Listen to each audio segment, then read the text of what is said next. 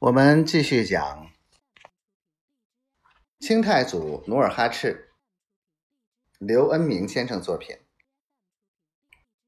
韩总管对主子的眼神儿心领神会，于是当晚把小梨花妇女安排在李府住下，以礼相待。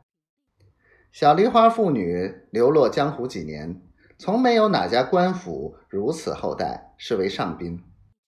他们一时未免受宠若惊，惴惴不安。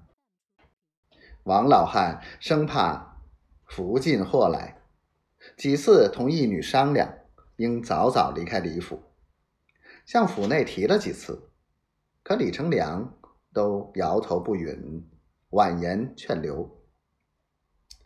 其实李成梁也有难言之隐，他喜欢小梨花，爱她的娇媚，爱她的绝艺。有心想留小梨花为侍妾，天天在跟前侍奉自己。但转念一想，一则小梨花出身贫寒，门不当户不对，若城门亲事，恐怕叫人耻笑；二则自己已白霜染鬓，与小梨花相配，犹如爷爷与孙女。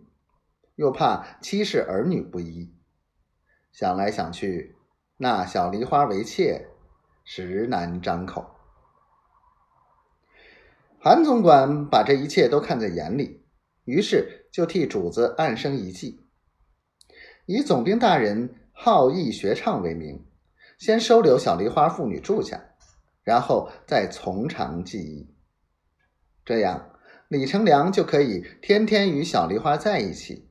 跟他学学戏，唱唱曲儿，甚至学起弹三弦儿，朝夕相处，同事同坐，李成梁免不了对小梨花动手动脚。可是小梨花心灵眼快，从不上当。